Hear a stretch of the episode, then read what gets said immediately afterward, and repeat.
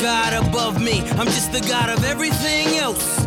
I'll put, put. Cause a nigga been back, but a nigga done change, change, change, change, change. We couldn't tell them I'm couldn't cover my pain, pain, pain, pain, pain. Samplez-moi.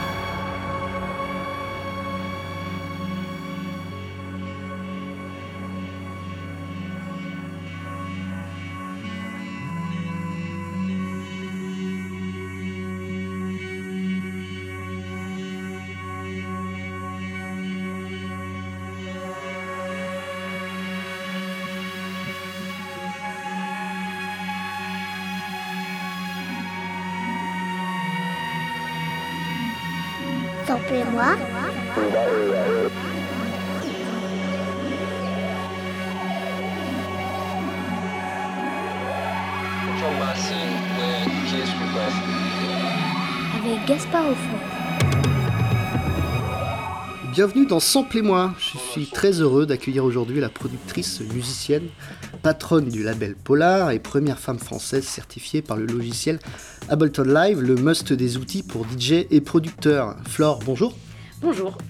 Merci d'avoir accepté mon invitation. Alors je profite de ton passage sur Nantes à l'occasion de cette performance à venir ce soir dans le cadre de, de Scopiton. Hâte de voir ça. Alors, je ferai un, un petit débrief de la soirée en, en aparté. L'émission euh, sera bien sûr diffusée après. Alors Scopiton, un festival sous-titré Cultures électroniques et arts numériques. Alors une approche de ce monde-là euh, proche de la tienne euh, finalement, de la musique oui, mais, mais pas seulement. Absolument. Dans le montage euh, sonore qui est collé à, à notre interview, alors je me suis pas mal appuyé sur ton premier mix euh, Sisterhood, en prenant des, des artistes, femmes que tu citais et, et les samples relatifs bien sûr. Alors peux-tu nous raconter un peu l'esprit de cette série Sisterhood Tu trouves encore? Que les musiciennes et particulièrement électroniques sont sous-représentées dans le paysage médiatique actuel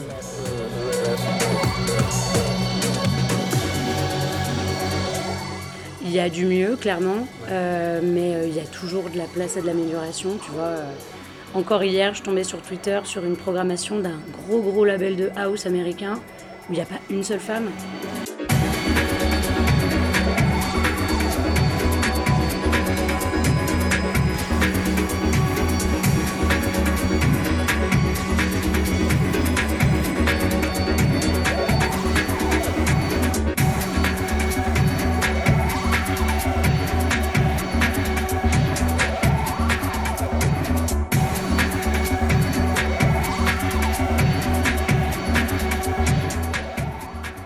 France, en tout cas, il y a beaucoup de festivals ou de lieux euh, ou euh, de clubs qui font des efforts, notamment depuis la pandémie. Je pense qu'il y a pas mal euh, le fait que tout ait été mis sur pause, ça a permis de remettre un petit peu les pendules à l'heure sur certains sujets ou en tout cas de, se- de remettre en question les pratiques. Mais c'est vrai que hum, je trouve que par contre sur le réseau euh, plus commercial, on va dire, tu vois, vraiment euh, les machines fric, euh, il y a encore beaucoup beaucoup de taf à faire. Tu as encore l'impression que les femmes sont encore très accessoires dans ces, sur ces scènes-là.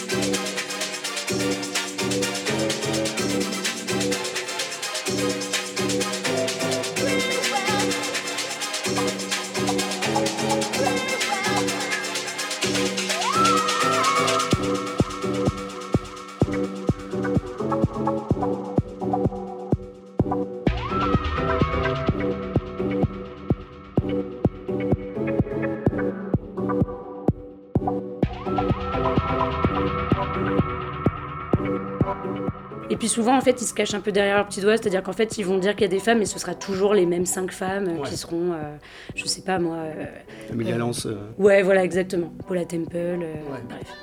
Donc, euh, et en fait, je pense que là où il y a vraiment un, un levier d'amélioration euh, et qui est en plus un levier euh, à, à, à court long terme, c'est de mettre plus de femmes dans des niveaux de, de notoriété intermédiaire en fait. Parce que des grands noms, on en a toujours eu. Il y a toujours eu des, des Hélène Alien, des Miss Kitty. Enfin, tu vois, je veux dire, c'est pas nouveau qu'il y ait des femmes, tu vois, sur des, sur des têtes d'affiche femmes. Mais il faut plus de femmes en fait à tous les niveaux euh, et, et, et les mettre à ces niveaux, en avant à ces niveaux-là, c'est aussi faire les nouvelles grosses stars de demain. quoi.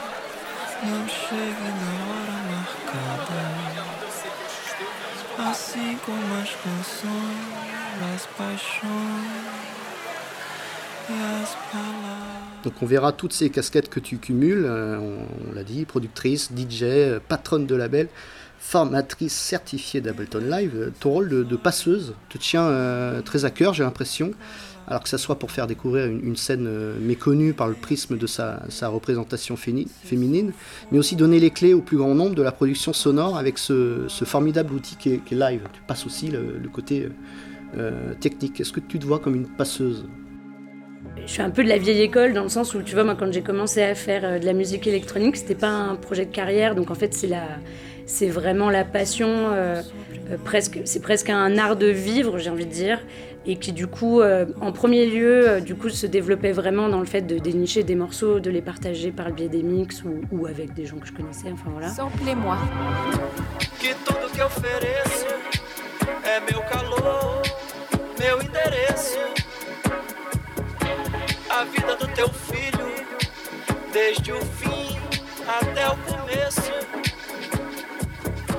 Que tudo que ofereço é meu calor, meu endereço. A vida do teu filho, desde o fim até o começo.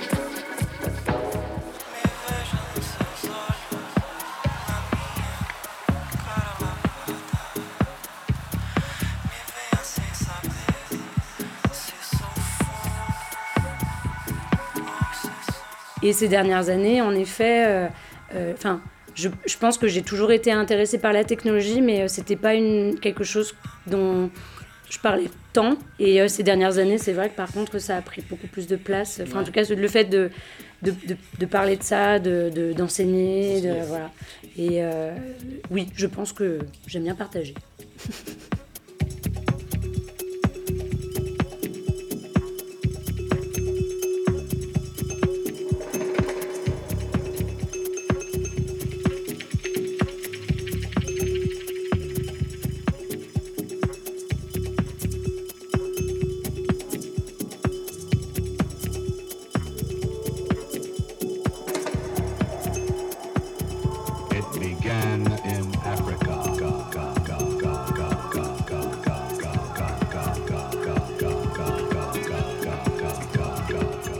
peu comme ce que faisait ce, genre un peu mal aimé aujourd'hui, le, big beat, tu me diras si t'aimes ou pas, mais mettre du jazz, de la, soul, du, funk ou du disco dans un titre house, ça peut se rapprocher peut-être de ta démarche, de mettre par exemple du tribal dans, euh, un track techno ou de l'indus dans un morceau plutôt euh, kuduro. Alors l'art du mélange, du, du mix, de la multiplication des références même, euh, est-ce que c'est délicat comme euh, équilibre?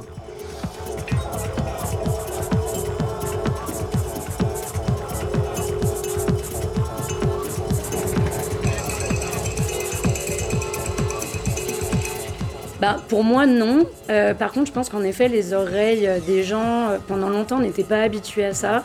C'est en train de changer, parce que je trouve que depuis quelques années, il y a une- un engouement, un intérêt en tout cas pour les musiques hybrides en France qu'il n'y a pas eu auparavant, en tout cas.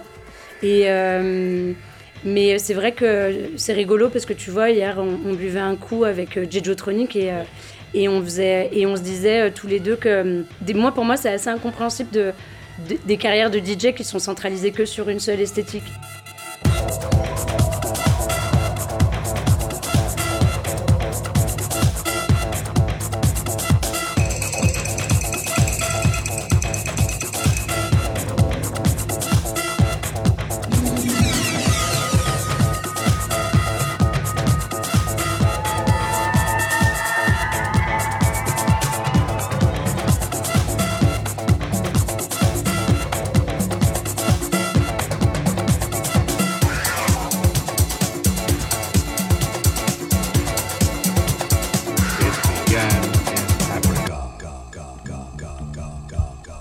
Thousands of years before the coming of the black prophet Jesus.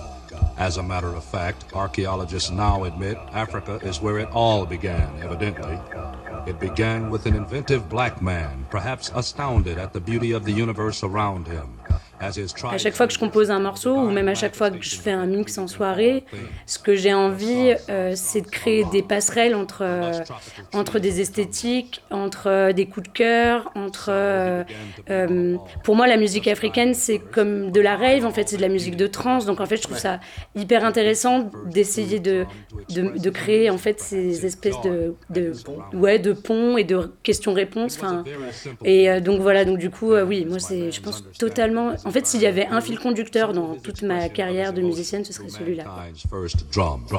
The log grew larger, changed shape, became a show-enough drum, and the beat grew more complex. The cadence was picked up, and different beats began to have different meanings. The expression grew into a more refined art form. Percussion.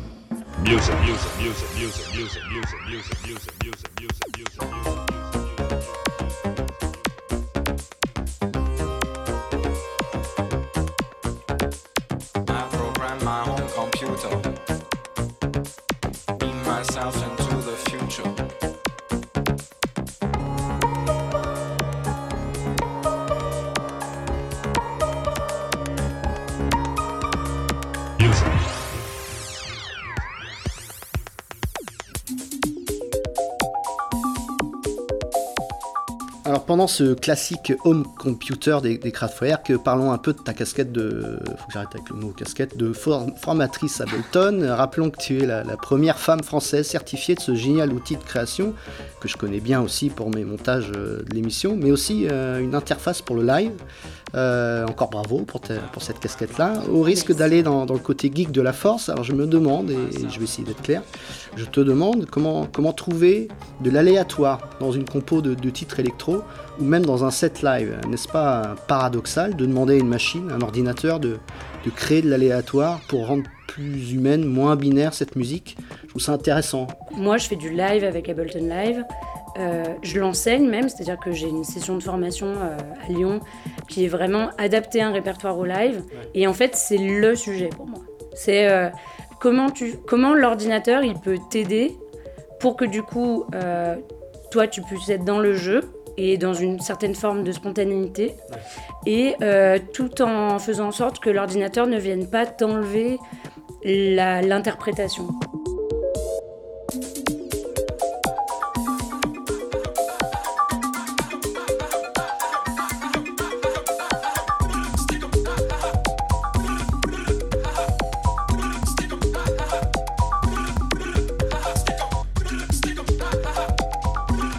Vois, moi j'ai commencé à faire du live en- il y a 8 ans et euh, c'est toujours un work in progress pour plein de raisons. Déjà parce que tu apprends les outils euh, en même temps que ton goût se précise par rapport à, aux moyens d'intervention sur tes sons. Euh, et puis tu, tu- tu découvres des trucs qui marchent, tu vois, il y a des tricks, tout ça. Mais ça prend du temps parce que du coup, euh, euh, surtout quand tu es tout seul sur scène, euh, tu es quand même obligé de compter sur euh, ton compagnon de jeu qui est l'ordi. Donc, il donc faut un peu euh, verrouiller des trucs pour que toi, ça te laisse la liberté.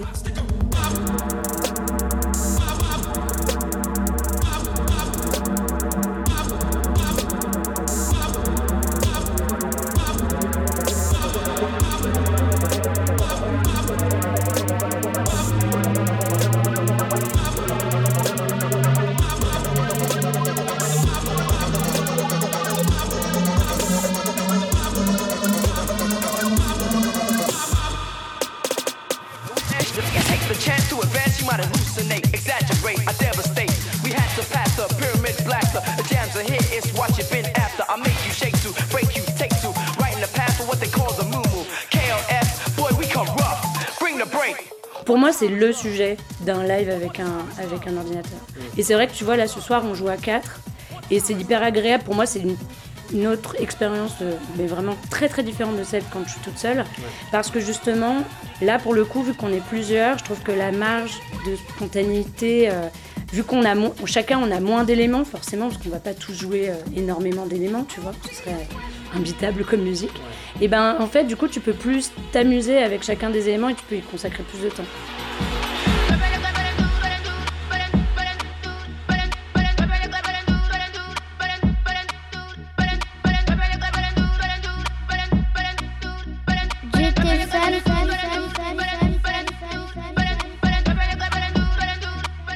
Là, j'ai placé le titre Apricots de Bicep. Je sais pas si tu connais.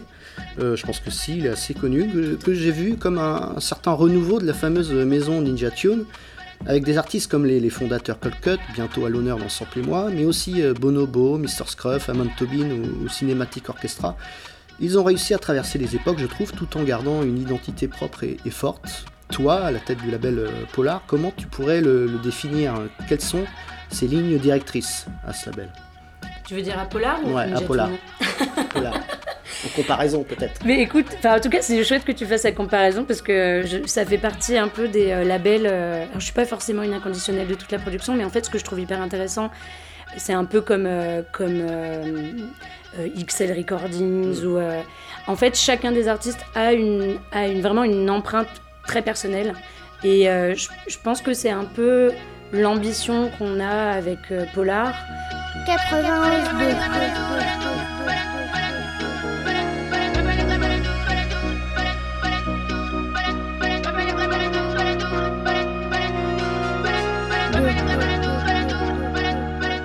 comment dire, à chaque fois qu'on a, on a commencé à travailler avec des artistes, euh, c'était bien sûr parce qu'on était fan de leur boulot, mais aussi parce qu'en fait ils faisaient quelque chose qu'on n'avait jamais entendu.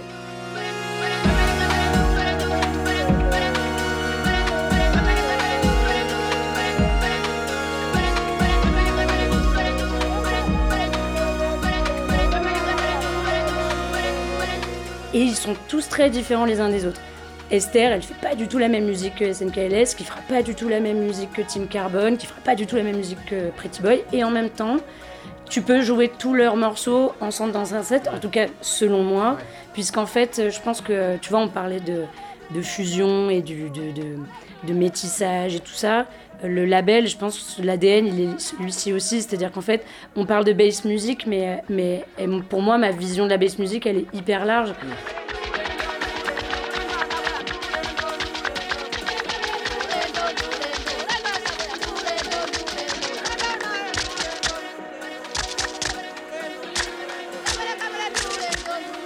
Elle va de 60 BPM à 220, tu vois ce que je veux dire Et d'in- Et d'inspiration, euh, pareil, euh, très, euh, très, très variée, des fois un peu technologique, des fois plus organique. Mais... Donc du coup, voilà, moi je... Et c'est vrai que Ninja Tune fait partie, je trouve, des, des labels qui a très très bien développé ça. Et, et, euh, voilà, c'est en tout cas, ce, ce serait une bonne source d'inspiration pour le label, c'est sûr.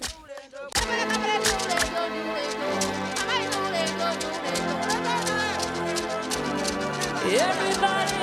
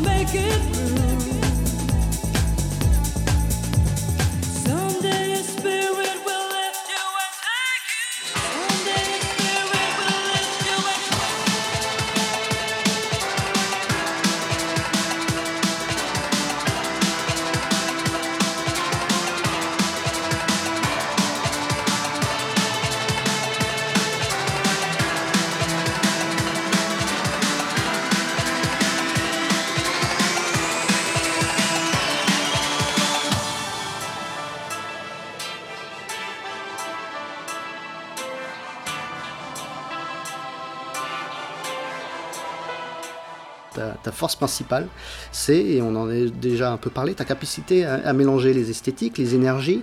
Alors en DJ7 bien sûr, euh, bien que le- l'exercice peut être difficile, voire hasa- hasardeux des fois, mais aussi dans la compo d'un album, euh, ton formidable Rituals sorti en 2020, en particulier avec des tracks aussi diverses en termes d'esthétique que Congo ou Newman. Est-ce euh, difficile de rendre le tout cohérent, un peu comme ce qu'on entend, c'est-à-dire euh, passer de la pure dance 90 de Rosala à la drum and bass pur jus de Keji Est-ce que c'est difficile?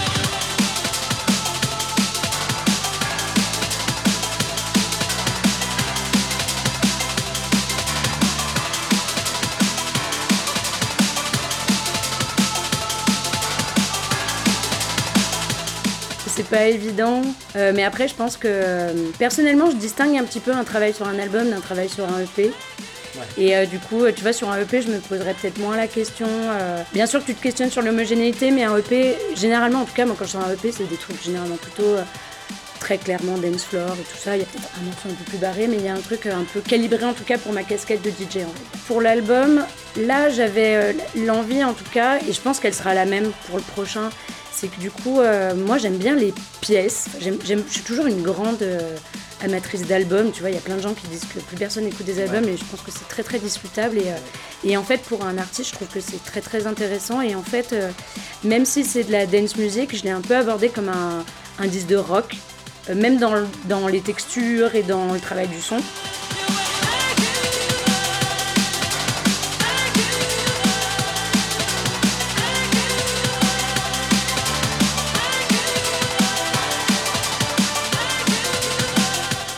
C'est marrant parce que moi, avant d'arriver à la dance music, j'étais joué de la guitare et j'étais, euh, j'écoutais du rock et tout ça. Et moi qui suis également très geek, comme on en a parlé, je trouve que toutes les approches, euh, euh, tu vois, d'enregistrement, de texture sonore, je trouve qu'il y a des réflexions et des outils qui sont pratiqués dans le rock indé qui sont hyper, enfin en tout cas moi qui me touchent et que je trouve hyper intéressantes et tout ça. Et des fois, moi, la dance music me frustre un peu parce que souvent la musique elle est très calibrée.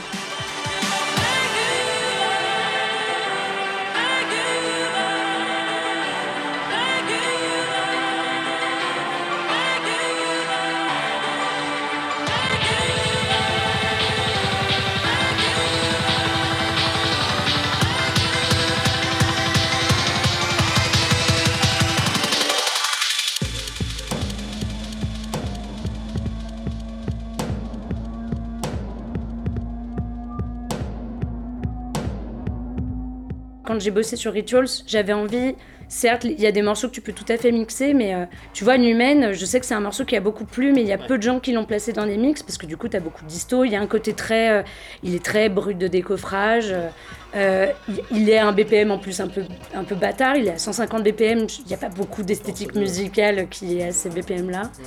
Et, mais en même temps, je trouve que c'est la liberté que t'a- t'apporte un album. Et, et ouais, en tout cas, tu vois, s'il y a producteurs et productrices qui écoutent ce podcast, euh, intéressez-vous un peu aux méthodes d'enregistrement et tout de rock, euh, le reamping, euh, tu vois, les, les différentes. euh, le- le- le- les différentes distos et tout ça, parce qu'en fait, souvent, on le voit juste comme une façon de détruire le signal, sauf qu'en fait, je trouve ça rajoute de la vie dans, dans du son qui est fait globalement dans un ordinateur. On, parle, on parlait de- d'aléatoire. Euh, pour moi, le traitement du son par ces outils-là rajoute aussi du coup l'âme que l'ordinateur n'a pas forcément.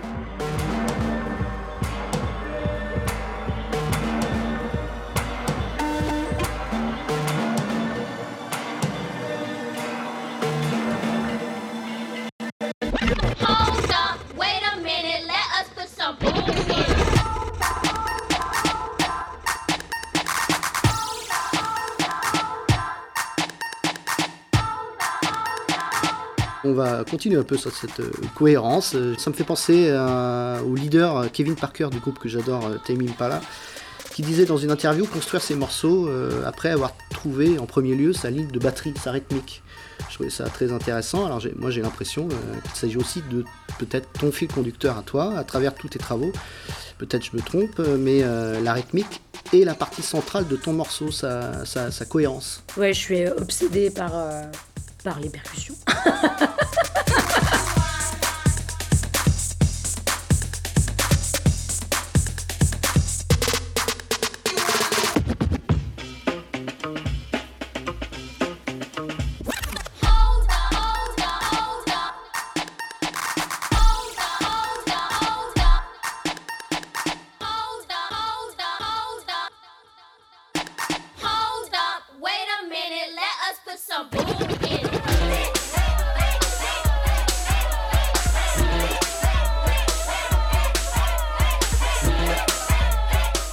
ces derniers temps, ça change un peu parce que je, je fais de plus en plus de morceaux un petit peu euh, ambiantes ou euh, voilà. Et, euh, mais c'est vrai que par contre, j'ai du mal à faire cohabiter et rythmique et travail mélodique.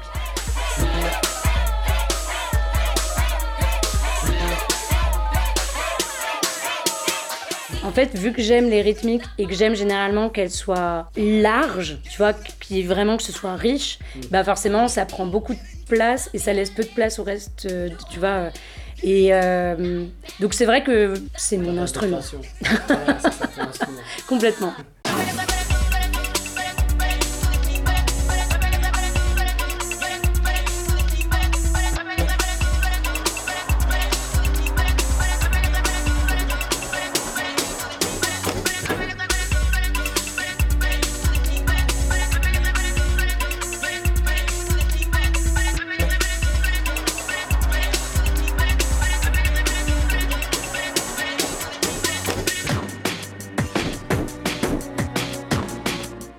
Quelles peuvent être tes inspirations? Ça, ça m'intéressait pour l'émission. Euh, Tsugi te surnommait euh, la prêtresse de la bass music, un la peu. classe.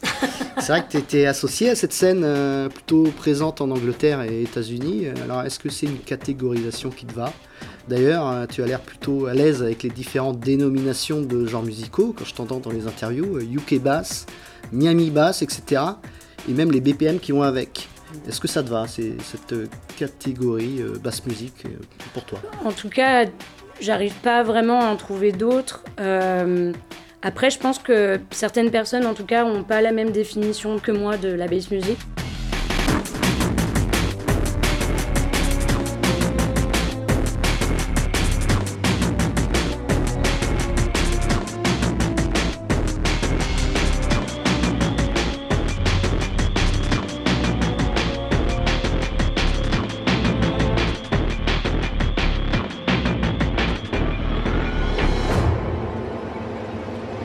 États-Unis, c'est vrai quand tu parles de bass music, souvent les gens le rattachent, tu vois, plutôt à- au dubstep, un peu à la Skrillex et tout ça, qui est pour le coup vraiment l'un des courants musicaux qui, que je rentre pas trop dans ma, dans ma famille.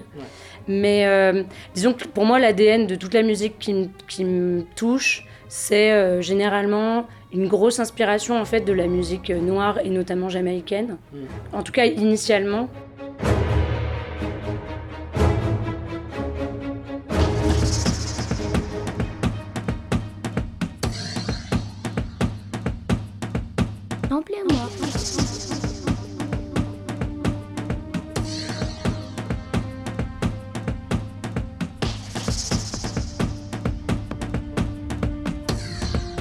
Mais ces dernières années, vu que la musique électronique, elle est devenue totalement mondiale, euh, ce qui est hyper intéressant, c'est qu'en fait, pendant très longtemps, moi, je jouais principalement des productions qui venaient d'Angleterre, parce que c'était là où il y avait vraiment le...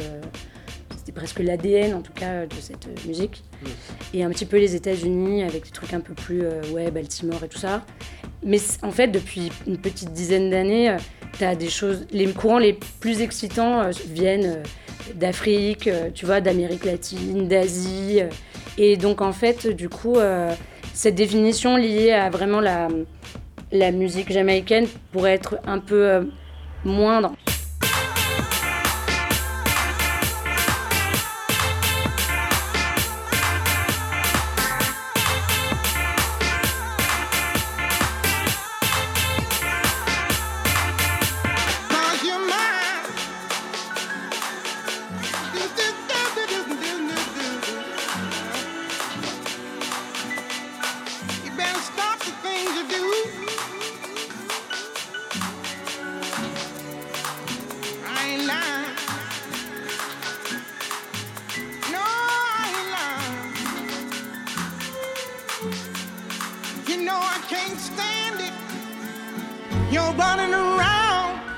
Moi, j'ai pas une approche, tu sais, de d'ethnomusicologue, alors que je connais des gens, tu vois, qui ont vraiment en tant que DJ cette approche-là, tu vois, de vraiment pouvoir expliquer d'où ça vient et tout ça.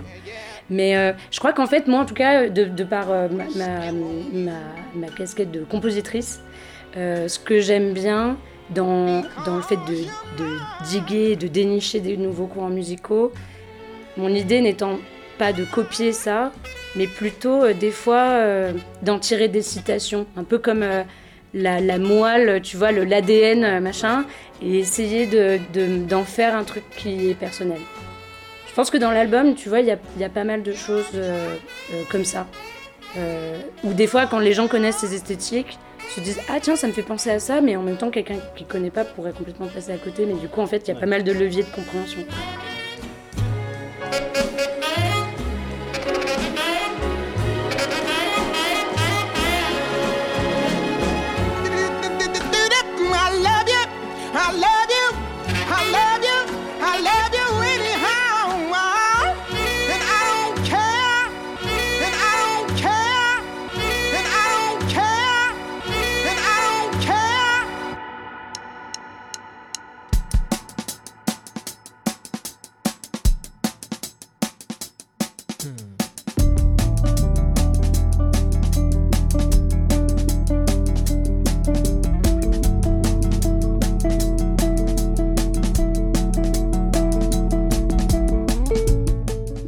Sampling quand même, euh, puisque c'est, il paraît mon sujet.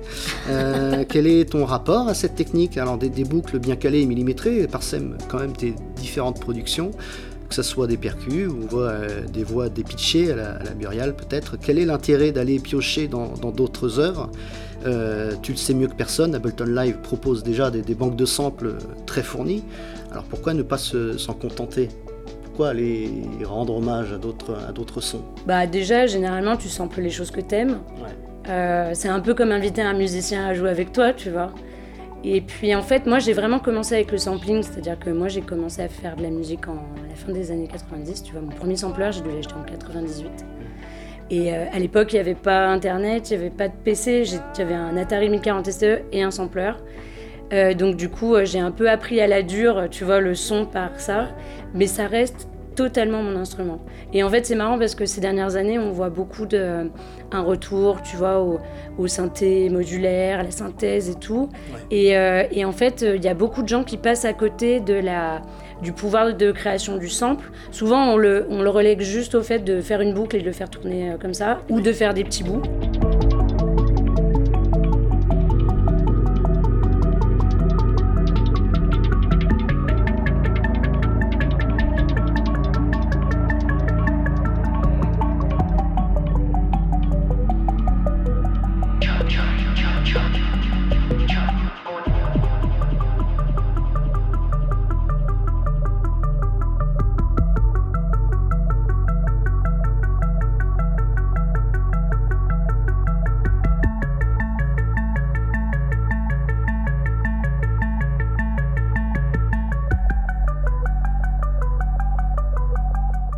Prends, euh, je sais pas, une voix et pitch-la à moins, euh, à moins deux octaves et t'auras la meilleure basse que tu puisses tirer, euh, tu vois, avec encore plus de rondeur qu'une une sinusoïde sur un synthé, tu vois. Ça te fait des textures de dingue. Et en fait, du coup, enfin, donc c'est marrant, dans le cadre de mes cours, en fait, très souvent, il y a plein de gens qui hallucinent quand je leur montre un peu, parce que c'est un peu un...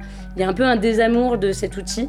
Euh, Peut-être parce que justement par le biais d'Ableton et d'autres logiciels, en fait, il y a beaucoup de trucs très simplifiés en fait dans l'utilisation des samples. Alors qu'en fait, tu peux vraiment aller beaucoup plus loin que ça. Et euh, moi, en tout cas, je suis vraiment une, une sampleuse euh, de cœur.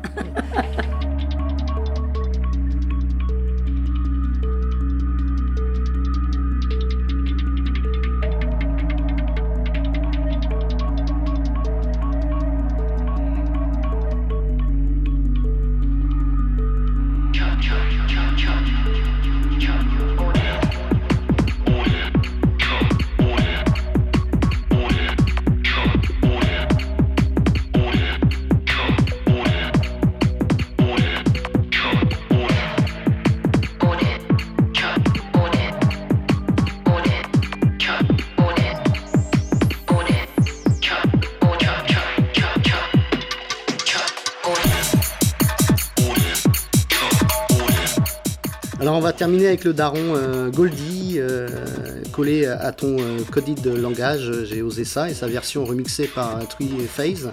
Tu as d'abord débuté comme DJ et productrice drum and bass, n'est-ce pas? Tu n'en pouvais plus de ce style Pourquoi l'as-tu abandonné? Alors, ça a été au début des années 2000, en fait, il y a eu un espèce de, virage. Déjà, la, jungle, enfin la drum and bass, commençait à se durcir pas mal, à devenir de. C'était un peu la période où on appelait le tech step, c'est-à-dire une, une, for- une forme de drum and bass mélangée justement avec de la techno. Et, euh, et hum, ça me parlait de moins en moins. Et en parallèle de ça, il y a eu un phénomène aussi qui s'est produit, c'est qu'au début des années 2000, en fait, il y a eu l'interdiction des free parties en France. Et euh, donc, du coup, euh, le public de Free Party, les, les soirées les plus dures, entre guillemets, où euh, ils pouvaient aller en club, c'était les soirées où il y avait de la drum and bass. Et en fait, je me retrouvais euh, devant un public qui voulait vraiment que ça m'arrive tout le temps.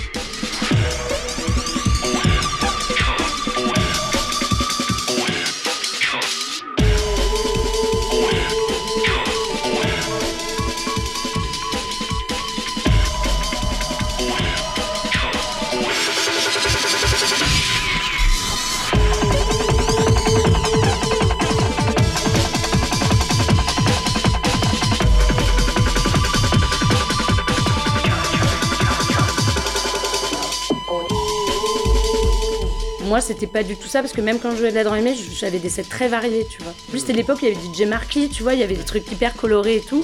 Et j'aimais bien, tu vois, pareil, naviguer au milieu de tous ces trucs-là. Et ça m'arrivait de mixer devant des gens qui m'insultaient, en fait. Et, euh, et en fait, euh, à ce moment-là, j'étais, je, je, je me retrouvais pas dans la musique que je trouvais dans les bacs. Et c'est à ce moment-là, tu vois, autour de 2003, en fait, qu'est arrivé d'Angleterre le New School Breaks et, euh, et, euh, et ce qu'on appelait le Breaks, euh, avec euh, des artistes comme, je sais pas, Soul of Man, Plum DJ, tout ça. Et, et où là, du coup, le BPM était plus lent, mais en même temps, je trouvais ce truc un petit peu technologique, breaké, très mélangé aussi, et qui du coup m'a m'a un peu réconcilié avec le, le dance floor et l'esprit de fête, qui était déjà quelque chose qui, tenait, euh, qui me tenait à cœur euh, quand je jouais de la drum and bass à la fin des années 90, mais, mais pendant un moment, j'avais du mal à le retrouver euh, en France au début des années 2000. Mais ça peut t'arriver d'en replacer maintenant dans tes. Clairement. En ce moment, mon... si tu me donnes 3 heures de set, on commence à 80 BPM et on finit à 160. Parce qu'il y a trop de trucs trop bien dans tous les BPM actuellement, donc du coup, pourquoi se priver?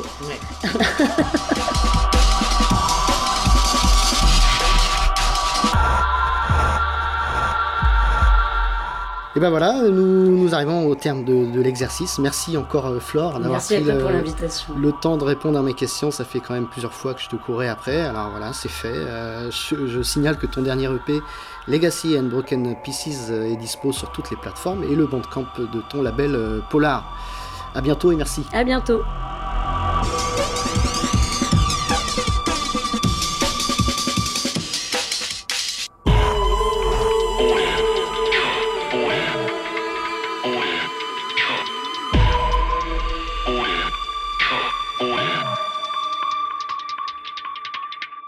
Moi, en tout cas, je suis vraiment une, une sampleuse euh, de, de cœur. Samplez-moi.